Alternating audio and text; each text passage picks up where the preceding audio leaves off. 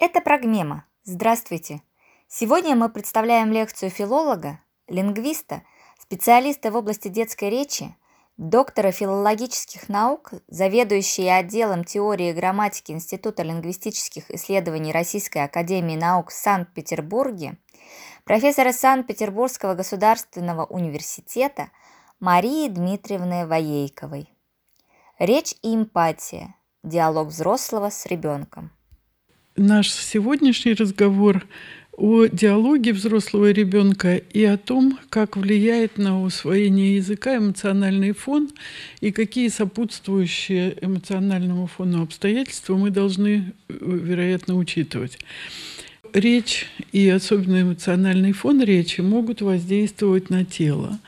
И это в русле тогда общих, э, общей темы этих лекций, что э, эмоциональный фон нашей речи и то, в какой эмоциональной среде мы находимся, э, постоянно на нас воздействует и вызыв, может вызывать какие-то даже изменения, э, в первую очередь в нашей собственной речи, а как пишут в некоторых работах в последнее время, э, может вызывать изменения даже структуры мозга. Не хочется в это верить нам, там, ученикам Макаренко – вот. И людям, которые верят, что из любого человека можно сделать любого. То есть нам, честно говоря, хочется верить, что не запрограммировано все. Но есть некоторые обстоятельства, которые говорят об обратном. Вот. Поэтому нужно, конечно, так осторожно с этим обходиться. Я начну с того, что вспомню одну работу 2009 года.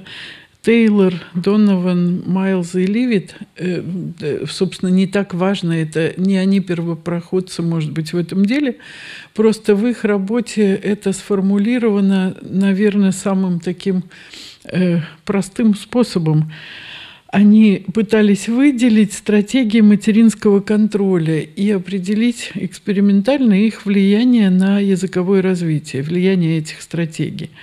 И они выделяли среди матерей, которых они обследовали в э, свободной беседе с детьми, они выделяли три группы.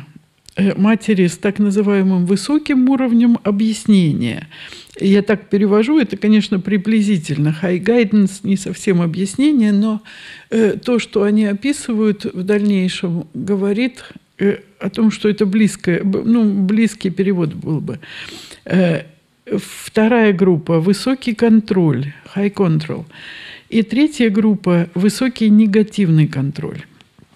Различие между этими группами и вообще между типами родителей определялось при помощи анализа спонтанной речевой продукции взрослых. То есть взрослых записывали в свободном общении с детьми, э, не давали никакого задания, просто наблюдали, как они разговаривают в разных ситуациях. В спокойной обстановке экспериментатор отсутствовал при этом, поэтому мы не можем представить себе, что именно присутствие экспериментатора влияло на них. И вот и они выделяют, ну, наверное, упрощая общую картину, но все-таки они выделяют две благоприятные стратегии, которые характеризуются доброжелательным эмоциональным фоном. Это высокий уровень объяснения, когда родитель много разговаривает с ребенком, объясняет свои и его действия, рассказывает об окружении. Если ему, например, нужно остановить ребенка, то он пытается его отвлечь, э, переключить его внимание на что-то другое. Второй э, тип доброжелательного эмоционального фона и благоприятной в целом стратегии – это то, что они называют высокий контроль. Это уже немножко другой способ разговора, когда мама или отец используют много императивов, все время что-то просят или требуют, э, советуют, говорят о том, что, что хорошо, что плохо. То есть это такой, э, ну, может быть, более э, предполагающий большую степень воздействия стиль. Ну и, наконец, неблагоприятный стиль или неблагоприятная стратегия э, High Negative Control. Это последняя группа, в которой взрослые используют запреты и команды и часто выражают недовольство. То есть э, общение характеризуется общим неодобрительным фоном – ну и то, что мы, в общем-то, и ожидали бы, но не думали, что это с такой очевидностью последует, что дети в группе э, высокого негативного контроля Э, медленнее осваивают язык по всем показателям. У них страдает э, средняя длина высказывания, страдает количество слов и морфем в среднем на предложение. Э, у них меньшее лексическое разнообразие, то есть они более бедный лексикон. Значит, получается, что ребенок, который зажат, которого не поощряют и которому все время что-то запрещают. Ну, наверное, это более или менее очевидно. Э, и э, я когда э, думала об этом говорить, то думала, ну что же я буду говорить за все хорошее против всего плохого. Между тем, это совершенно явно не очевидно родителям, которые воспитывают детей. Да? И э, очевидно то, что немотивированная агрессия тормозит и языковое, и когнитивное развитие. Очевидно то, что, э, в смысле, еще, пожалуй, не очевидно, но, возможно, это воздействует на мозг таким образом, что даже сами нейронные сети образуются не с такой скоростью, как э, у других детей. Даже такие работы появляются. Я говорю, что вот первые такие работы о э, влиянии социального статуса и э, эмоционального фона на структуру мозга мне стали встречаться где-то с 15 года примерно. Вот. И э, не хочется верить, проверить это я не могу, потому что я не нейролингвист и э, не понимаю в этом до такой степени, но эти публикации появляются с, ну, с повторяемостью. Ну вот, между тем, психологи, которые пишут о причинах родительской агрессии, перечисляют обычно самые разные причины, э, и э, я попыталась здесь их объединить вместе – и получилось, что плохое поведение ребенка э, ну, занимает примерно одну шестую в этих причинах. Э, то, то есть на самом деле почти всегда взрослый, ведущий себя агрессивно, виноват в этом сам. И э, э, здесь чаще всего указывают на то, что с рождением ребенка э, жизнь взрослого меняется кардинально. В этом смысле первый ребенок э, принимает на себя весь огонь, что называется. Второй ребенок уже не так сильно изменяет жизнь матери и отца, и ко второму ребенку они уже знают, чего ожидать. А с первым ребенком это очень большой стресс, усталость, вызванная этим стрессом, недосыпанием и так далее. Э, но это не, не, не это главное. Это тоже можно было бы даже считать какой-то объективной причиной. А гораздо большую роль играют обманутые ожидания родителей. Причем обманутые ожидания потому, что они каким-то образом представляют, какой ребенок должен был бы быть, и чаще всего он оказывается не таким, как они думали. Э, это первый момент. Потом э, пишут об этом, может быть, реже, но э, э, интересно, что э, одной из важных причин является смена социального статуса. То есть, если у родителя в браке изменился социальный статус, неважно в какую сторону, в, в лучшую или в худшую, это может быть причиной стресса и срывов. Потому что, например, женщина, которая э, поменяла социальный статус на более высокий, не чувствует себя уверенно э, в этом социальном статусе новом. И не чувствует, что ее дети отвечают там, тем каким-то мифическим повышенным требованиям, которые ей мерещатся. Вот. Это э, интересная вещь, которая ну, на русском материале совсем не исследуется, потому что даже социальные статусы в России плохо определяются пока что. И это большая проблема, как определить у нас социальный статус, что является ведущим в социальном статусе, доход, скажем, образование или социальные связи, а это три составляющих социального статуса. Но э, э как это влияет на язык, очень э, э непосредственно, потому что я даже помню такую историю, которую мне рассказывала э, моя коллега в Германии, э, ей уже сейчас за 80, она родилась в Ахене. И э, говорила, э, мой брат говорит легко на ахенском диалекте, а я нет. Я говорю, «А почему ты не говоришь на диалекте? Она говорит, потому что девочкам всегда запрещали говорить на диалекте. Я говорю, а почему, они, почему мальчикам не запрещали? Она говорит, потому что мальчик не должен повысить свой статус в браке, а девочка должна. Представляете, как интересно, это было ну, очевидно, что ей нельзя говорить на языке улицы, что называется, потому что она должна надеяться выйти замуж за принца, более или менее. Ну вот, то есть... И вот такого рода вещи, особенно сохраняющиеся от предыдущих поколений, сейчас уже, я думаю, мало кто в Ахане мечтает выйти за принца, а между тем говорить на диалекте девочкам до сих пор считаю, запрещено. То есть как бы остается такая вот атовистическая память, которая уже ничем не определена. И в воспитании детей, к, сож... ну, к сожалению, вероятно, э, такая атовистическая память играет большую роль. Ну вот, на э, причинами родительской агрессии можно считать часто высокие амбиции родителей э, и собственные неудачи. Например, если ты никогда не смог научиться играть на фортепиано или так и не выучил проклятый английский, велика вероятность, что твой ребенок будет постоянным объектом твоей охоты. Там сделал английский, ты играл сегодня на фортепиано. Вот э, именно потому, что ты сам не играешь и не говоришь по-английски, именно тогда ты будешь наиболее агрессивно его заставлять это делать. Ну вот, инфантилизм родителей, то есть неспособность принять на себя роль старшего. Э, многие родители так привыкли сами быть детьми, и сейчас это довольно распространенная ситуация, потому что возраст дожития, как нам говорят, возраст дожития увеличился, а возраст прожития как-то продлился. И получается, что люди никак не начнут жить долго. И э, нам уже кажется, что возраст дожития подходит, а они все еще детьми себя считают.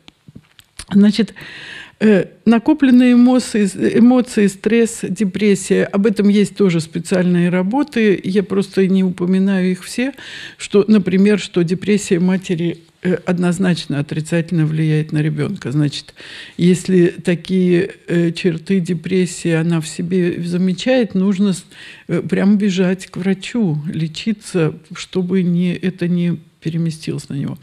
Ну вот.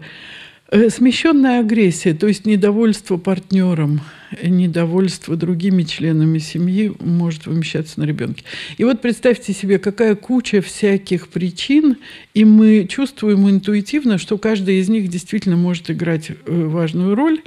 И только маленькое там то, что он краской измазал стенку. Что это против социального статуса, против недовольства партнером, против твоих детских страхов и амбиций? Да это ерунда собачья. Ну что там, измазал, вымыл. Просто такая распространенная ситуация плохого поведения, в котором ребенок практически-то и не миноват. Он падает в лужу. Если мы представим себе, что эта ситуация произошла 80 лет назад, то такое падение в лужу для матери обозначает, что весь день пошел, пошел на смарку, потому что э, тебе нужно там, как минимум кучу воды принести, э, нагреть эту воду, выстирать это все. Если семья бедная, то еще и высушить обязательно, потому что ему не в чем ходить. Да?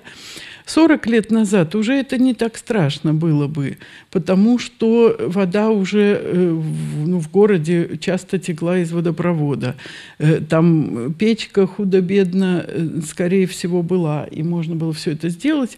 Но это все-таки ну, на 2-3 часа выключило бы маму из каких-то обстоятельств жизненных, которые для нее важны.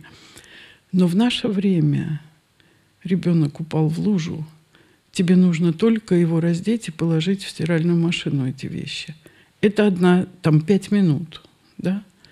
И поэтому, э, когда агрессия э, в этой ситуации такая, как будто мы живем 80 лет назад, то это, конечно, атовизм.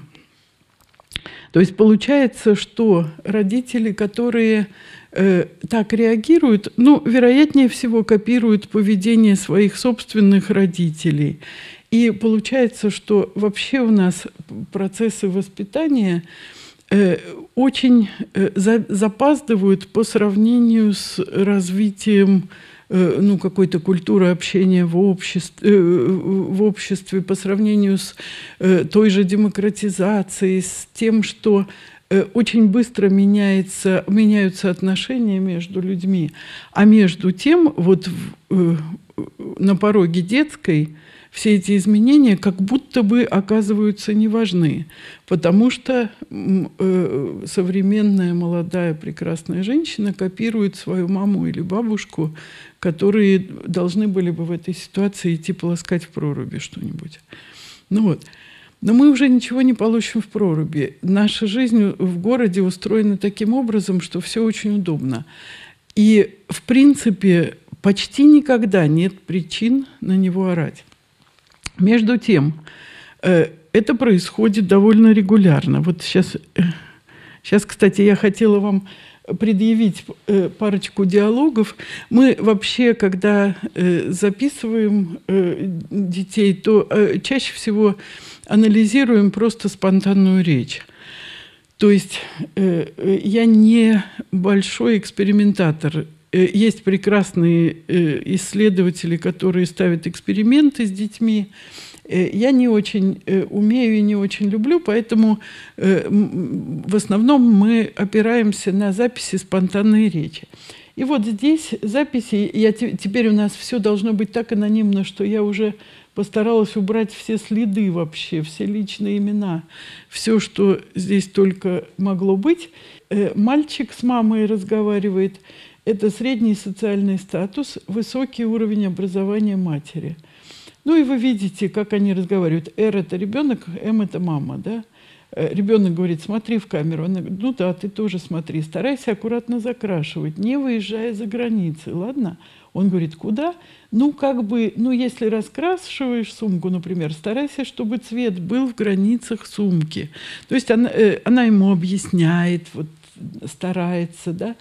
Э, мальчику 2 года 11 месяцев. Вообще это очень, он еще очень маленький. По нормам развития, которые у нас существуют, э, он до трех лет вообще имеет право и не разговаривать еще. Да, потому что э, средние нормы развития, э, конечно, э, таковы, что э, уже должен бы, но стандартное отклонение от средних норм настолько велико, что когда мы говорим о биологическом возрасте ребенка, то э, маловероятно, чтобы мы могли что-нибудь предсказать э, до трех лет. Э, и, э, ну, с... Я сейчас, правда, читала такие уже ну, наметки, что ли, потому что у нас теперь есть всякие э, всякие опросники для родителей, которые позволяют сравнить э, возраст развития ребенка с его биологическим возрастом. И есть данные по многим детям. То есть есть русифицированные опросники, которые применяются во всем мире. И в частности, вот у нас в Герценовском педагогическом университете к русскому языку адаптирован такой опросник МакАртура – и как раз э, э, Марина Борисовна Елисеева, автор, э, э, один из руководителей этого проекта по адаптации опросника МакАртура, как раз недавно мне прислал такое предварительные свои наблюдения, э, из которых явствуют, э, какие, ну, какие отставания следует считать уже довольно серьезными, даже в раннем возрасте. Но мы еще пока не обсудили с ней э, и э, вообще не обсуждали широко, можно ли действительно это считать уже отставанием, или все-таки мы будем принимать во внимание вот это стандартное отклонение. Вторая девочка практически того же возраста. Три года, ноль месяцев, пять дней. Мы так записываем возраст, да? Год, месяц, день. Разговаривать с бабушкой и дедушкой. Вот то, что в ломаных скобках, это плохие слова, которые мне пришлось отсюда убрать. Это дедушка говорит, да. Э, э, и таких у нас много записей, которые я э, побаиваюсь давать студенткам нашим прекрасным расшифровывать, потому что думаю, да знают ли они все эти слова. Ну вот. И вот они, они сначала говорят, какое число. Бабушка говорит, да, 16, 16 декабря. Ну и зачем ты тут встала? Ребенок говорит, бам, я не про тебе. Вон, то бегала, бегала, поиграйте с ней, Господи. Э, поговорите. Э, следующий глагол следовало бы восстановить так. Я сейчас отлуплю всех. Будете кассету тратить за даром, нюня.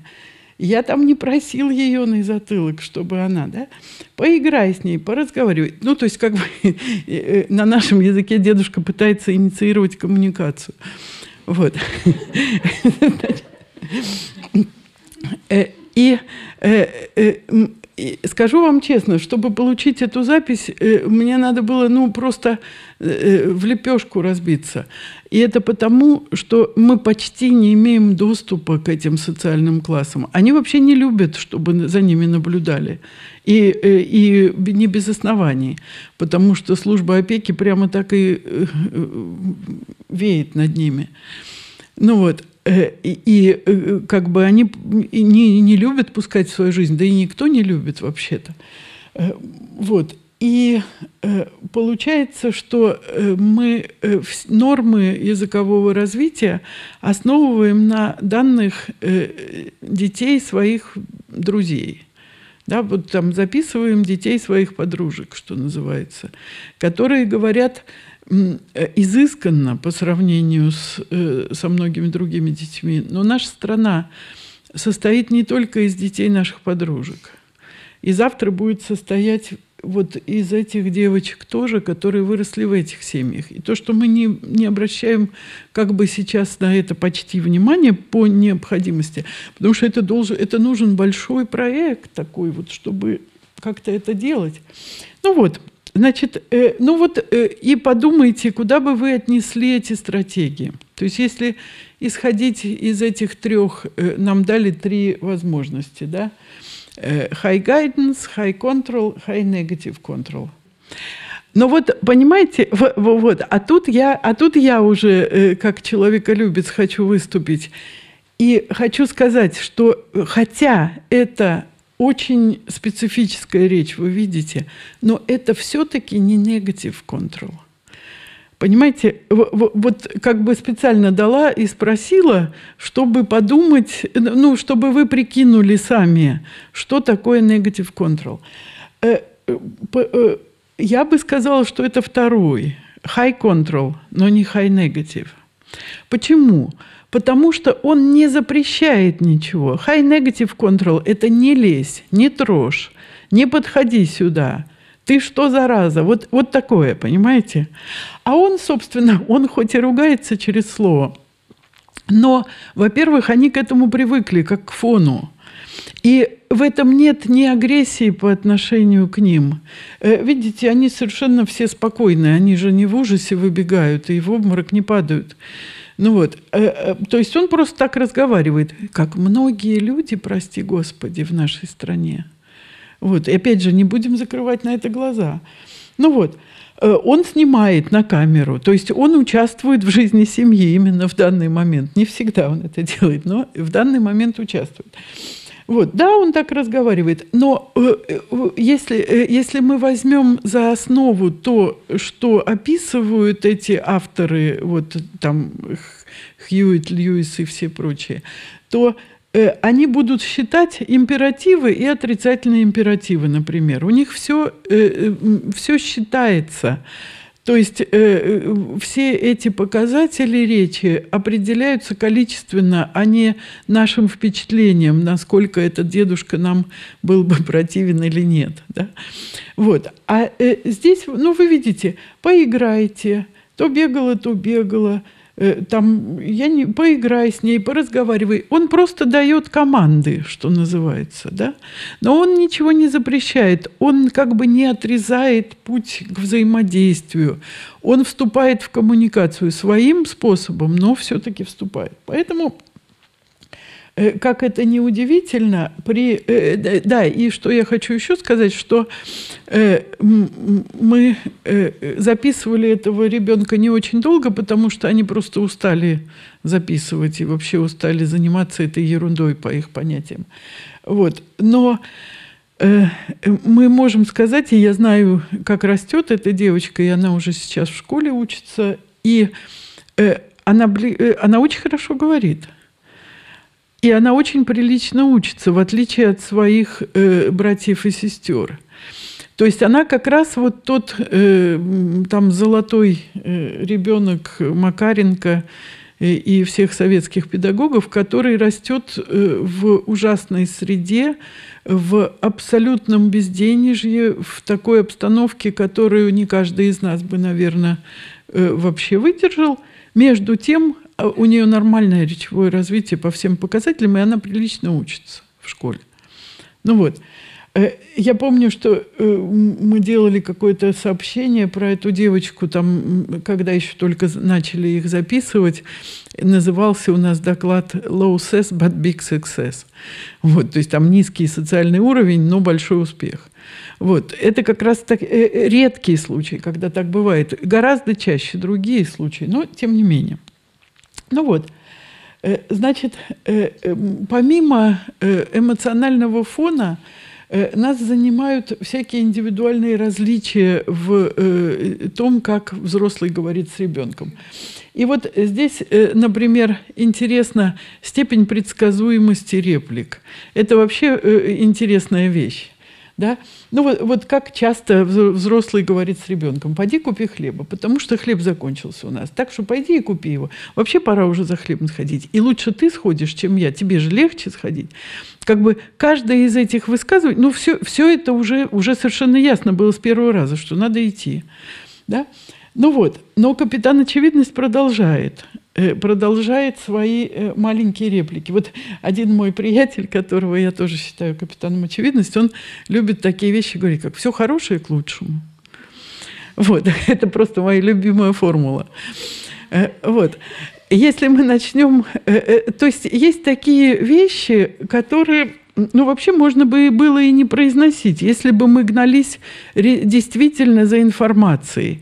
Но мы совершенно не гонимся за информацией, когда разговариваем, особенно когда разговариваем со своими там домашними, любимыми или э, друзьями. Мы не информацию сообщаем, не в первую очередь. Э, между тем, когда э, у человека это уже зашкаливает, э, а это так бывает, Э, то это говорит о том, что у него не сформировано представление о области знания другого. По-английски это называется theory of mind. То есть вот я вам что-то рассказываю, э, как бы предполагая, что вы этого или не знаете, или, может быть, хотите узнать, э, что я об этом думаю. Да? То есть у меня есть некоторое предположение о ваших знаниях и о вашем интересе. Поэтому я вам что-то сообщаю. Да? И это происходит у нас в каждой коммуникации. Но бывает часто, что э, у человека это представление о знании или об ожиданиях чужого завышено или занижено. Э, и э, здесь я начинаю думать, зачем повторять вообще? Мы очень часто повторяем реплики. Зачем мы их повторяем и кто повторяет? Ну вот я стал, стала собирать всякие сведения – есть намеренные повторы. Мы намеренно повторяем там риторически в речах каких-нибудь, э, в устной речи детей и взрослых, э, когда хотим на чем-то настоять. И тут в русском языке есть всякие формулы прекрасные, когда мы э, меняем, например, вид глагола, да, когда я говорю «надень кофту» первый раз, а она не надевает. Я говорю «ну надевай уже». Вот второй раз я уже несовершенный вид употреблю, а первый раз совершенный на день. Да? Значит, первое требование у нас в совершенном виде, когда он еще не знает, чего, чего нужно от него. А второе требование уже по-другому оформлено. Это такие неуловимые вещи, э, которые носители языка обычно даже не замечают у себя в речи. Э, и только когда мы начинаем учить русскому иностранцев, мы начинаем эксплицитно объяснять, что вот здесь хорошо бы вид поменять, потому что это уже вторая просьба. Да? Э, вот. Или такая прекрасная формула «ешь давай» давай ешь. Вот, когда мы э, вот эту частицу «давай» употребляем как усиление воздействия, да, и она может стоять и до глагола основного, и после, в этом ее специфика э, вот такая. Ну, в общем, в общем, есть куча средств в русском языке э, для усиления воздействия. И ребенок тоже постепенно должен эти средства усвоить. В языке нянь, так называемом, о котором мы еще немножко поговорим, э, основная задача повторов – это предъявить речевые образцы, потому что мы интуитивно предъявляем какие-то образцы речи ребенку. В речи, обращенной к иностранцам, мы повторяем тоже интуитивно, чтобы облегчить понимание малознакомого языка. Но э, э, люди, которые занимаются вот такими вещами, речью, обращенной к иностранцам, говорят, что интуитивно, особенно носители русского языка, считают, что с иностранцем нужно просто говорить громче. Ну, то есть, э, э, э, как бы люди неконтролируемо повышают громкость, потому что думают, что так он лучше поймет. При этом очень часто убыстряют речь, как говорят, побыстрее, но погромче. Ну вот. В речи афатиков, то есть людей с нарушениями речи, например, травматическим поражением или послеинсультным поражением, иногда повторы служат для того, чтобы как бы активировать мозг, активизировать его работу, как бы запустить его. Э, вот, например, они даже сами это понимают и говорят, я должен построить мост – вот я, э, когда говоришь, что зачем ты, я, я же уже слышала, я это уже знаю, зачем ты повторишь? Говорит, подожди, я должен построить мост, я потом скажу как бы новое, а сначала скажу старое. То есть они как бы интуитивно понимают, что повторяя, они активируют мозг. Вот, ну, хотя, конечно, далеко не все это понимают и далеко не все это делают. Неконтролируемые повторы встречаются в речи пожилых людей, которые, возможно, делают то же самое, что и афатики. Возможно, им нужно активировать как-то э, мозг, э, активизировать его деятельность, потому что надо его держать в возбуждении, чтобы не забывать слова, чтобы не, э, там, не прекращать эту деятельность. Да? Вот. Э, кроме того, у пожилых людей часто бывает, что э, они считают, что нужно всем все объяснить, что никто ничего не понимает в жизни. Поэтому пожилые люди часто повторяют. И вот они-то и есть эти капитаны очевидность нашей жизни. Вот. Э, ну, есть такой симптом логореический, когда люди страдают просто такой ну, неудержимым потоком речевым. Э, и это бывает при разных состояниях. Это я, конечно, списала с каких-то медицинских источников, то есть сама не отвечаю, но об этом пишут. Вот. Э, ну, страдающие заиканием – это не совсем повтор, а это не как бы не, не мотивированный повтор, то есть за, над которым они не властны. Э, повторение начальной или конечной части слов. При этом э, мы замечали, что у детей, у наших информантов часто встречается повторение конечной части, то есть как бы конечное заикание. Э, когда они говорят, там книжка на столе ли, на столе ли, ли? Да, то есть как будто не может соскочить с этого слога. Вот. Говорящие на чужом языке часто используют повторы, чтобы заполнить паузы и снизить темп речи, потому что они испытывают постоянный дефицит, и в том числе дефицит времени для обработки входящей информации и для поиска слов в своем бедном лексиконе. Поэтому э, они всегда э, хотят замедлить. И чтобы замедлить, они повторяют. Это называется заполненные па паузы или лексикализованные паузы. Ну вот, э, ну и э, аутисты тоже в затруднительных ситуациях э, часто прибегают к повторам. Вот тоже это я списала с, э, с сайта, посвященного аутистам что дети, страдающие анти- аутизмом, иногда боятся или затрудняются сказать или спросить что-то новое и повторяют уже сформулированный вопрос. Но вот этот э, основной источник наших сведений об аутизме, фильм «Человек дождя», помните, как он говорит, на первой базе кто – на первой базе кто, и все время повторяет этот вопрос. Это как раз очень э, э, так симптоматично. Это может быть знак того, что они хотят вступить в контакт, но как-то затрудняются. Вот. Точно так же и нормальный ребенок, э, не страдающий аутистическим расстройством, может быть испуган, расстроен и пытается найти успокоение в знакомой и безопасной деятельности, в каком-то повторении э, уже известного. И э, интуитивно это знают э, со создатели детских книг.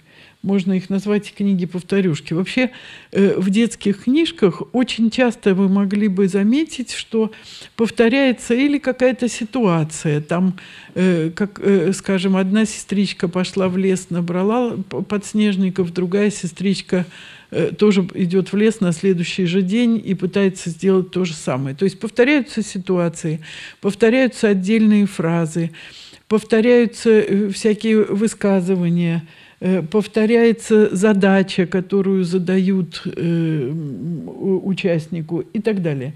Значит, предсказуемость этих книжек позволяет ребенку легче понять их содержание. Э, снижает когнитивную нагрузку. Мы иногда не чувствуем, особенно вот эти амбициозные родители, которые э, э, одержимы тем, что из ребенка надо сделать маленького гения с самого начала, они недооценивают когнитивную нагрузку, которую взваливают на ребенка, когда все время рассказывают ему новое. А ему, может быть, нужно повторить что-то старое, что-то, что было вчера. Ему приятно и интересно было бы рассказать вот опять эту сказочку там про что угодно, про яичко упало и разбилось, или про курочку рябу. То есть э, повтор и, э, повтор и э, подражание каким-то речевым образцам очень важный элемент деятельности ребенка, которым ни в коем случае не надо пренебрегать. Это, знаете, как вот, наверное, неопытные учителя э, всегда хотят дать новый материал, всегда хотят как бы еще сильнее развить. Вот. А э, очень большая доля обучения состоит в том, чтобы повторить то, что было вчера. Э, чтобы, например, если ребенок занимается музыкой, то дать ему поиграть то, что он уже умеет. Э, если он э, читает по-английски, то пусть прочитает еще раз это «why, really, why» и так далее. Ну вот, значит, получается, что повторы в детской речи это важная вещь. И вообще все, всякие даже очень умные последних лет и не последних лет исследования говорят о том, что э, говорящие и слушающие различают какие-то сбои в диалоге и повторы, и повторы не воспринимают как сбои. То есть э, слушающие, анализируя чужую речь, повтор не воспринимают, например, как фальстарт. Э, э, и э, даже компьютерные анализаторы тоже так делают. Вот здесь они замеряли даже в смысле по работе мозга судили о том, что фальстарты воспринимаются так же, как грамматически некорректные выражения, а при восприятии повторов – Многие демонстрируют феномен слепоты или глухоты к повторам. То есть на автомате проскакивают просто это. Это настолько нормально в речи, повтор, что, э, что даже не, э, не, не задерживается внимание э, у воспринимающего субъекта на этом. Ну вот, Значит, получается, что повтор может значительно облегчить восприятие. И э, когда мы анализируем спонтанную речь взрослых и детей, то применяем э, такую систему э, CHILDES, это аббревиатура Child Language Data Exchange System, то есть это система обмена данными детской речи. И эта система предполагает некоторые правила записи диалога. Вот я вам давала эти маленькие диалоги с дедушкой и мамой. И э, э, они были записаны, ну, почти как надо в Childes, просто я немножко там сократила некоторые вещи, чтобы э, поместилось на экран. Ну вот, и в Childes есть такая специальная программа, одна из многих программ, которая позволяет э, проанализировать э, э, количество повторов в речи собеседников.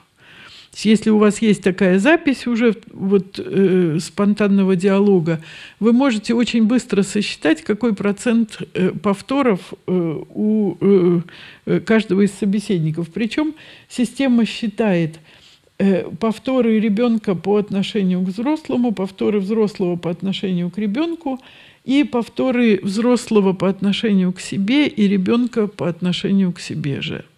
Вот. И э, вот Э, у нас э, это уже другие мальчик и девочка, просто опять я всех вынуждена назвать мальчиками и девочками, но это не те. Э, и вот мы их записывали спонтанную речь, девочку от года и 6 до 2 и 9, в то время а мальчика от года 4 до 2 и 8.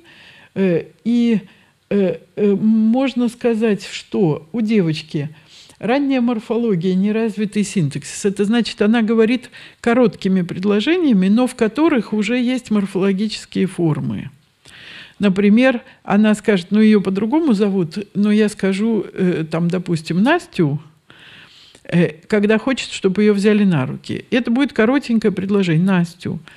Вот. А мальчик э, в той же ситуации скажет, э, там, Саша, э, Саша, мама взять? То есть предложение будет длинное, но в нем ни одна форма не будет правильно употреблена. Это такие две разных стратегии усвоения языка у этих детей, просто они присутствуют в довольно выраженном виде.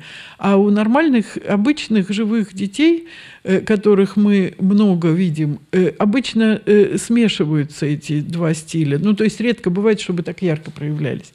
И вот если мы у девочки, если мы первую строчку посмотрим, то девочка за мамой повторяет 5,8% э, всех высказываний. Да?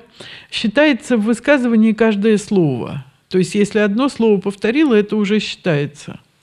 Ну вот, э, э, у, э, в смысле, мама за ней повторяет 5,8%, ребенок за мамой 7%. Вообще это очень мало. То есть получается, что она почти не повторяет. Самоповторов у мамы 22%, самоповторов у ребенка 26%. То есть за собой, наоборот, повторяет. У мальчика и у мамы, и у ребенка процент повторов за собеседником 28. Вот это, это высокий процент. То есть ну, почти треть всех слов, которые они произносят, другой повторяет. Это, это много. Вот. Мама при этом повторяет 40% своих реплик, а сам ребенок 25%. Интересно то, что э, у двух абсолютно разных детей, которые э, демонстрируют очень разные стратегии в усвоении языка, э, количество самоповторов все-таки одинаковое. То есть они во всем разные, эти девочка и мальчик. Ну, конечно, и они уже выросли, в смысле мы их записывали там в 90-е годы, и мы знаем, какие они стали уже большие. Они совершенно нормально развивались, они нормально, э, нормально растут, все, все у них хорошо. И у одного, и у другого. Но э, вот мы видим, что они шли к этому совершенно разными путями. И мамы вели себя тоже совершенно по-разному, потому что мама девочки – ну вот как будто не считала нужным особенно много ей повторять. Зато она там по-другому как-то себя вела. Что мы еще можем видеть? Что э, есть, э, вот это были данные, э, которые мы записывали в возрасте 2,8. Ну, то есть в конце наблюдений решили сравнить на одном и том же временном периоде, что они делают. А вот здесь мы посмотрели более ранние файлы и видим, что э, стратегии, э, э, стратегии мамы почти, ну, мало меняется. То есть она, наоборот, начинает больше повторять к концу. Ребенок тоже почти за мамой не повторяет. Но вот самоповторов у мамы в какой-то период, а, а мы знаем, что именно в этот период у этой девочки, например, появились все падежи, она очень сильно э, продвинулась э, как раз по усвоению морфологии языка. Э, то есть слова у нее стали употребляться в разных формах. И вот в это время мама как раз повторяет довольно много. Значит, можно... И следующий момент – это в речи мальчика. И в речи мальчика тоже мы видим, что в районе двух лет мама начинает повторять как будто бы больше. Ребенок за мамой тоже повторяет очень много именно в это время. И мы видим, что у него как раз процент повторов как будто бы снижается. Он начинает с того, что все время имитирует. У него такой имитативный стиль усвоения языка. Вот. Самоповторы мамы, то есть половину слов в своей речи она повторяет, э, когда ему два года. Самоповторы ребенка, ну, э, собственно, не сильно, не сильно меняются. Значит, к чему это все было? К тому, что, во-первых, мы можем это отследить и можем по количеству повторов, ну вот применив, например, такую программу, мы можем судить о э, том, насколько э, насколько мама считает нужным обращать внимание на речь ребенка. Вот. И э, я не хочу сказать, что когда повторов мало, вот как в этом случае, что это, что это плохо однозначно, потому что ребенок нормально развивается. Это значит просто, что мама выбирает определенную стратегию в соответствии с его разви- или ее развитием. И если она чуткая и внимательная мать, а главное, если эмоциональный фон хороший, потому что это, в конце концов, э, чуть ли не главное, чтобы все были спокойны и довольны. И тогда, э, вероятно, ребенок пройдет своим вот этим путем э, повторительным в случае мальчика и каким-то более креативным в случае с этой девочкой, которая часто сама начинала реплики и так далее. Ну вот, значит, вот э, различные практики повторов, что самоповторы у обоих детей остаются постоянной величиной. Другие параметры в речи э, обоих, э, обеих диад различны. В одной диаде доля повторов между матерью и ребенком также высока. Во второй диаде повторять за собеседником не принято. Процент повторов является, может служить таким образом параметром развития потому что определяет тактику собеседников. И мы могли видеть, что эта тактика со временем, ну, здесь написано с годами, на самом деле с месяцами, потому что э, в течение даже нескольких недель в речи ребенка может э, все измениться таким кардинальным образом, что мы смотрим не по годам, а по неделям или месяцам. Повторы в речи взрослого можно рассматривать как технику подстраивания. Есть такой термин э, в, э, в теории там, э, усвоения языка. Техника подстраивания. По-английски называется это fine-tuning. Что мама интуитивно в разных отношениях подстраивает свою речь к речи ребенка. Но еще Выгодский писал об этом, что э, мать чувствует зону ближайшего развития ребенка. И, э, ну, естественно, хорошая, внимательная мать, то есть не та, которая там выпивает за углом, и не та, которая на работе 24 часа в сутки. Ну вот, я имею в виду э, плохой вариант в двух разных социальных статусах, да. Ну вот, то есть э, э, внимательная мама, которая имеет время и возможность с ним быть и обращает на него внимание, э, иногда выбирает эту повторительную тактику, если чувствует, что это хорошо действует на ребенка. Нельзя однозначно сказать, что повторы благоприятствуют усвоению языка, потому что дети иногда демонстрируют неприятие э, материнской стратегии или э, неприятие там, стратегии экспериментатора.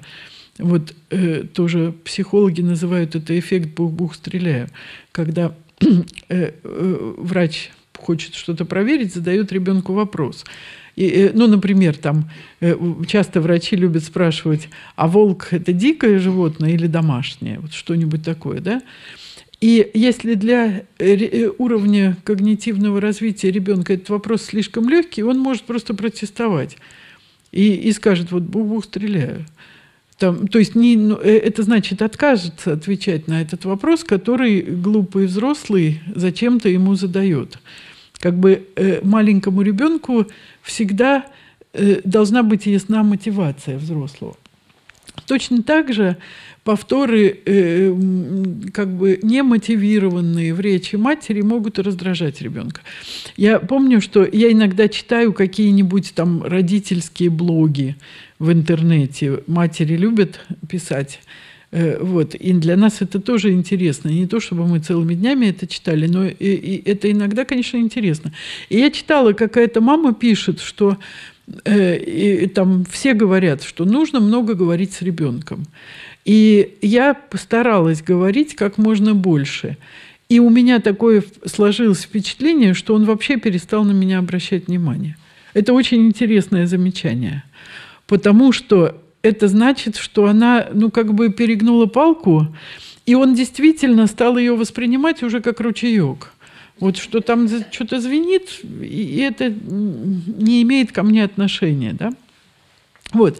То есть я хочу сказать, что э, нет, все, естественно, не тривиально, не так тривиально. Там будь с ним хороший, говори с ним много, повторяй. Э, нельзя э, делать так, чтобы это было неестественно, потому что они это чувствуют. Э, и э, да, и здесь мы говорим о целой системе правил, которые следуют интуитивно родители, и называется это, можно назвать регистр общения с детьми. Э, то есть это такой отчасти упрощенный, отчасти э, не, совсем непростой способ разговора с маленькими детьми, который характеризуется ограниченным лексическим запасом, э, тем, что речь замедляется при помощи пауз, предложения укорочены, часто повторяются и так далее. Другие термины, которые используются в русском и в английском языке для этого, в русском часто используют термин «язык нянь», или в английском mother is, или parent is, или child-directed speech, самый нейтральный терпин, термин.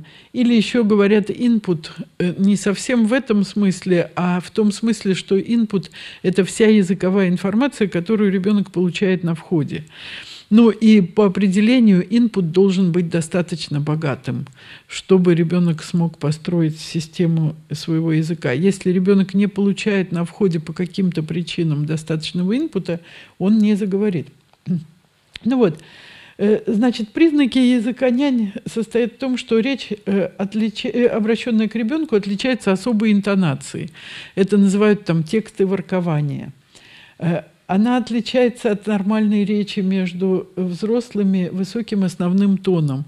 Вот э, такая исследовательница есть, э, американская Сьюзен Эрвин Трип, уже старая это очень работа ее, она описывает там трех, э, мать, которая говорит с тремя детьми. И она говорит, когда она обращалась к старшему, она говорила нормальным человеческим тоном – когда она поворачивалась к среднему ребенку, тон ее речи значительно повышался. А когда она поворачивалась к маленькому бэйби, который лежал в кроватке, она почти визжала.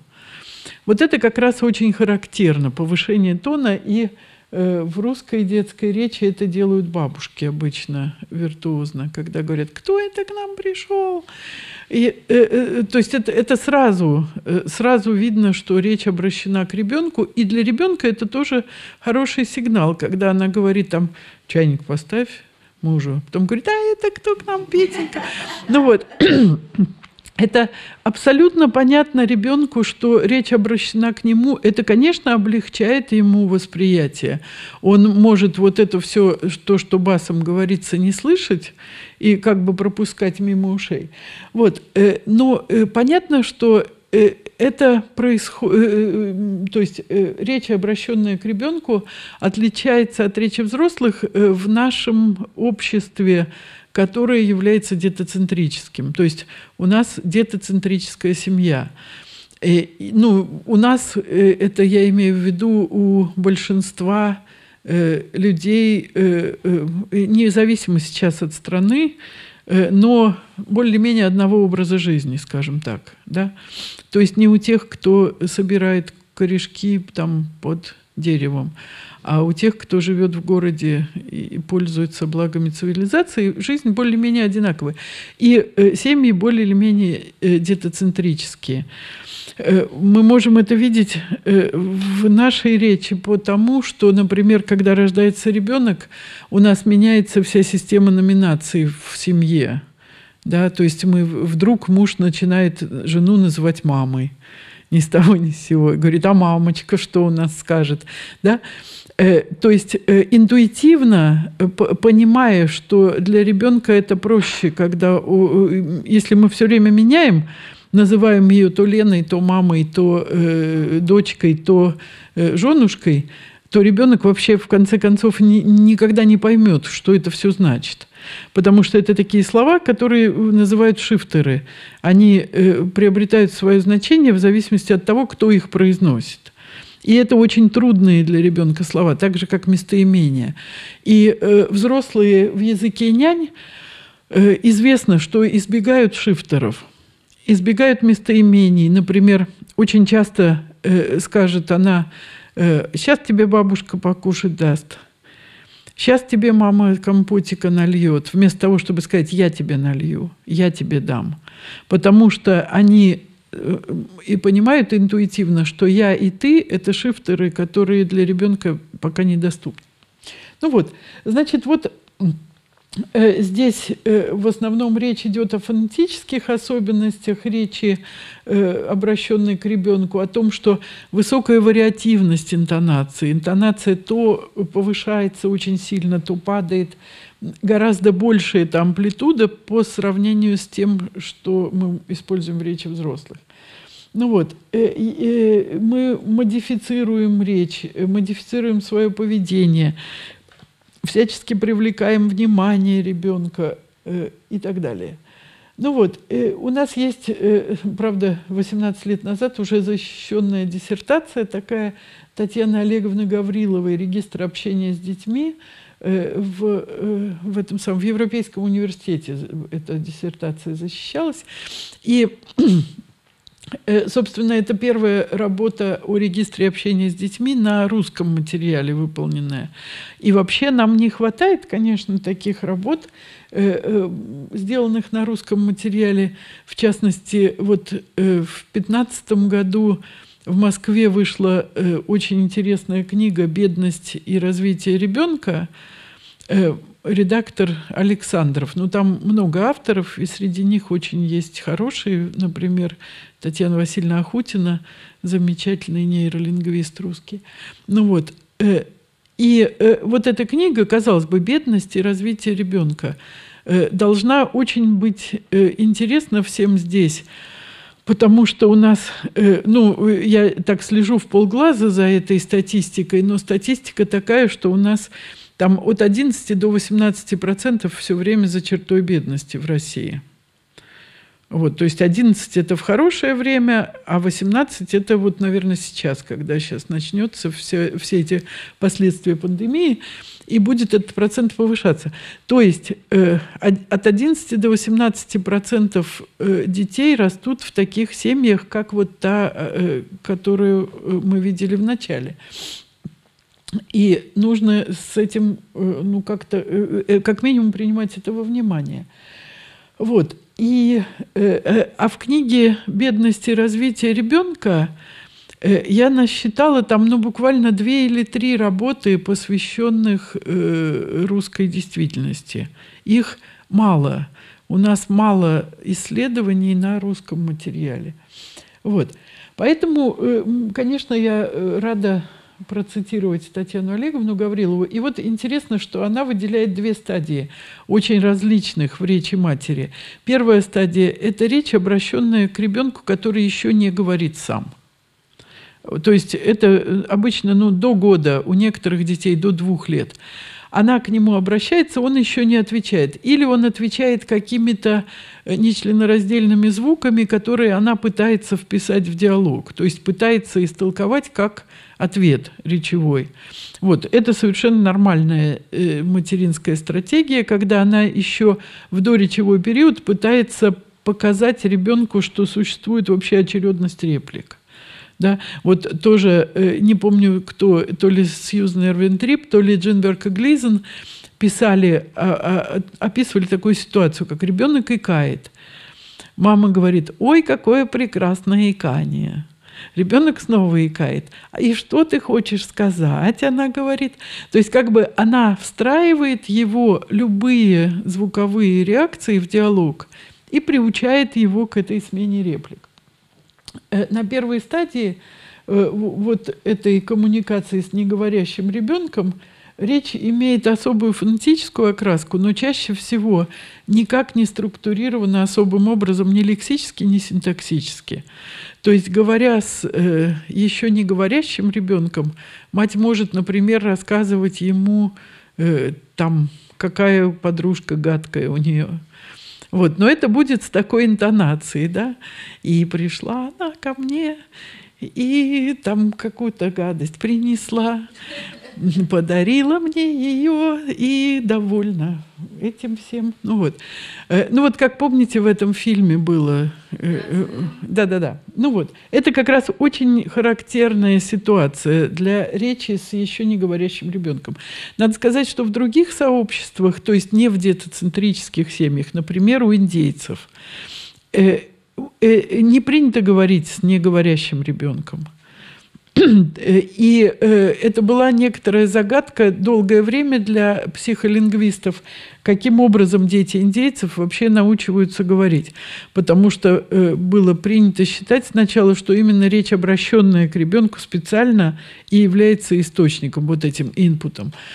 Но потом стали э, более внимательно обращать, фиксировать просто особенности жизни этих индейцев. И пришли к выводу, что хотя к ребенку действительно никто не обращается, но его все время носят рядом. То есть он все время привязан как бы к матери. Допустим, она пошла собирать эти свои корешки э, или что-то делать. Он все время э, находится с ней. И они живут такими группами, что, допустим, все женщины молодые идут куда-то и, э, скажем, собирают э, какие-то фрукты или готовят пищу они это делают все вместе. И вокруг них все время бегают э, дети, которые уже подросли. Поэтому получается, что речь, они все время слышат, вот эти маленькие э, полежки, которые привязаны к матери, они все время слышат какую-то речь, но не ту речь, которая обращена непосредственно к ним. Вот у них нет этой привилегии выделения речи, которая обращена к ним. И тем не менее, когда-то они научиваются все-таки говорить и э, демонстрируют первые вербальные реакции.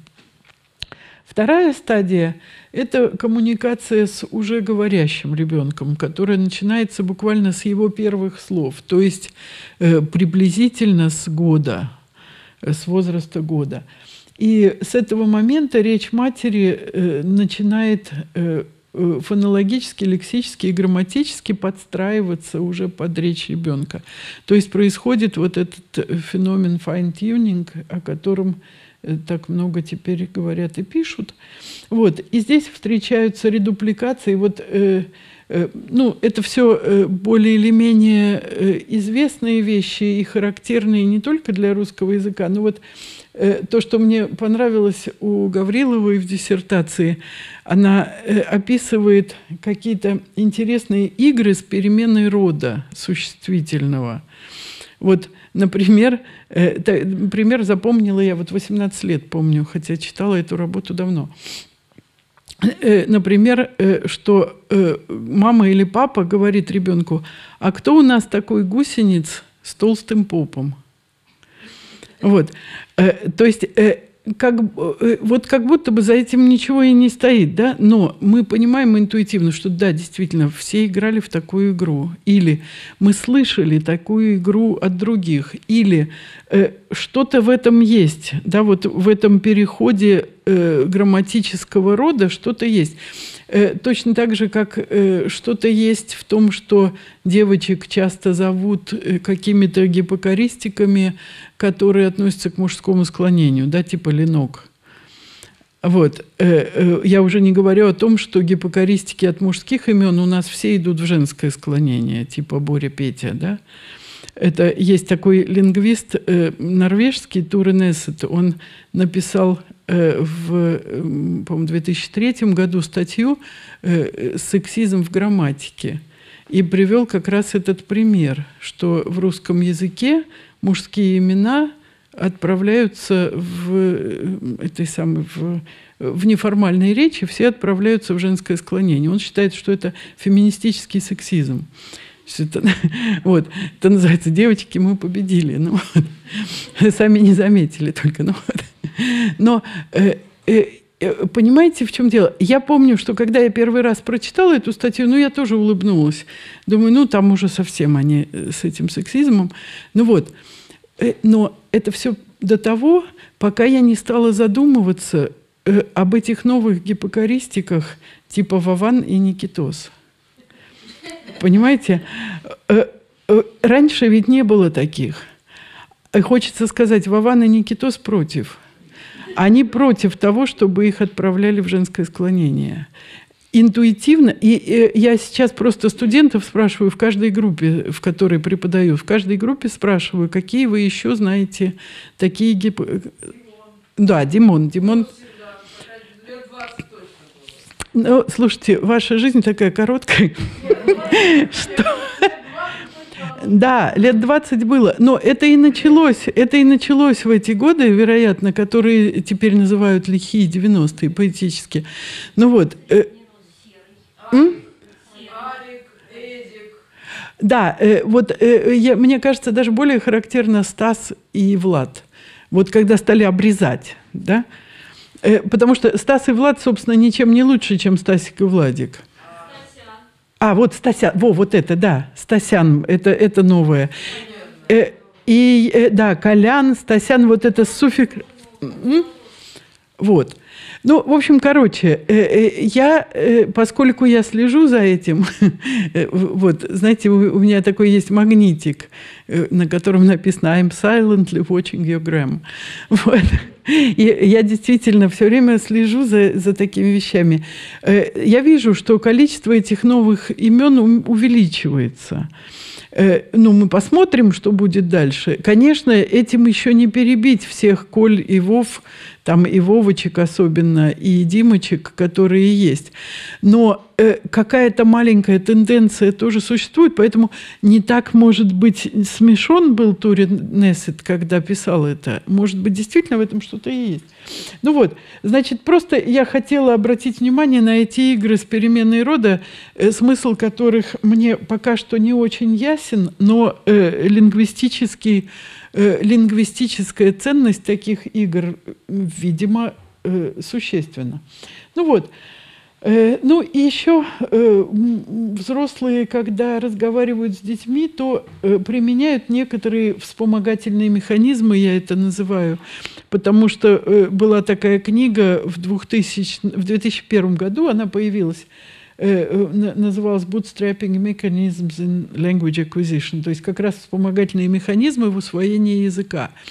И авторы этой книги обращали внимание на то, что э, дети иногда ведут себя так, как будто какое-то правило им уже знакомо, а на самом деле опираются не на это правило, а на что-то совсем другое в языке, что позволяет им вести себя так, как будто они это знают. Вот как раз Сьюзен Эрвин Трип, э, психолингвистка американская, говорила, говорить на языке – это значит делать вид, как будто ты на нем говоришь.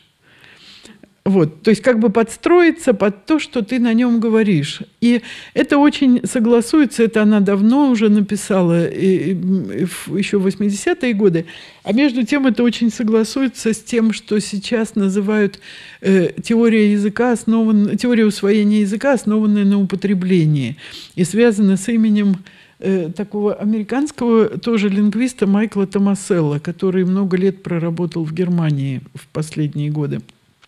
И э, вот у него есть книжка «Constructing a Language, Usage-Based Theory of Language Acquisition», то есть «Конструируя язык, э, теория языка, основанная на употреблении». Он как раз говорит, что нет никаких правил. Ребенок имитирует взрослого, и потом из этой имитации делает какой-то паттерн, которому исследует дальше. Да? Ну, то есть это такая крайняя точка зрения, противоречащая другой исходно-лингвистической точке зрения. Ну, в общем, короче, Э, вот э, вспомогательные механизмы э, это такие ну, подпорки или костылики, которые позволяют ребенку вести себя так, как будто он уже разговаривает, в то время как он еще, может быть, не разговаривает. Вот. И, ну вот, я люблю этот пример в речи руск, русских родителей. Конечно, таким вспомогательным механизмом является употребление диминутивов. Э, потому что диминутивы в русском языке имеют много разных функций, но одна из них, э, самая тайная для носителя языка, что они, во-первых, упрощают систему склонения, потому что в русском языке все было бы очень логично, э, все женский, все, весь женский род на «а», весь мужской род на согласный. Если бы не слова типа «мышь-дверь», словарь-тетрадь. Да, вот почему словарь мужского рода, а тетрадь женского. Мы по самому этому слову ничего не можем определить. И эти слова и в разговорной речи взрослых вызывают затруднения, потому что там часто очень путают род у слова вермишель, у слова шампунь в просторечии. Да? Там «мою шампунь не трогай», э, вкусный вермишель. Ну, э, говорят так, вот э, режьте меня, но так говорят. Вот. Я уже не говорю о том, что исторически многие слова э, такие на мягкие согласные меняют свой род э, с течением времени. Рояль женского рода была. Э, э, вот. То есть это, э, это э, такой, такое место в русской морфологии, которое э, э, характеризуется неустойчивостью. Да? Ну вот. И, а вот представьте себе, мы вместо мышь всегда будем говорить мышка. Вместо дверь всегда будем говорить дверка. И все, вопрос решен. Значит, все на А женский род, и все. Вот, это маленькая вещь. Потом, например, э, э, диминутивы делают все концы слов одинаковыми. Вот это то, что меня завораживает больше всего. Что э, было бы очень удобно говорить по-русски, если бы у нас все слова кончались на «к». Да? И мы, собственно, мы к этому идем когда говорим «финка-гостинка», «Васька-петроградка», э, «публичка-столовка», да, «морожка», там «морожки купи» и в киношку пойдем – да? То есть у нас куча способов сделать слова одинаково кончающимися, вот гомогенными. Э, э, все пуристы и, и, и лингвисты, конечно, против. Там сколько я знаю борцов с финкой, гостинкой и петроградкой, это нет, нет числа. Вот. Э, все э, видят в этом московское влияние. Ну, конечно, в Москве как-то раньше сообразили, потому что у них половина улиц так называется. Да? Вот это вот Волхонка, там какая-нибудь э, Причистенка. Э, ну, куча улиц в Москве называются таким образом. И, для меня вот самая огромная загадка, почему московские раскусили это раньше, что так удобно. И почему в Москве это произошло, а в, э, в, а в России, сори, Вот. А в Петербурге только сейчас начинается, и то петербуржцы, дети мои, не хотят и все время сопротивляются. Да? Э, потому что говорят, что там нельзя, так некрасиво. Э, конечно, красивее сказать на Петроградской стороне, на Васильевском острове. Ну, кто ж так будет жить? Э, никто никогда. Ну вот.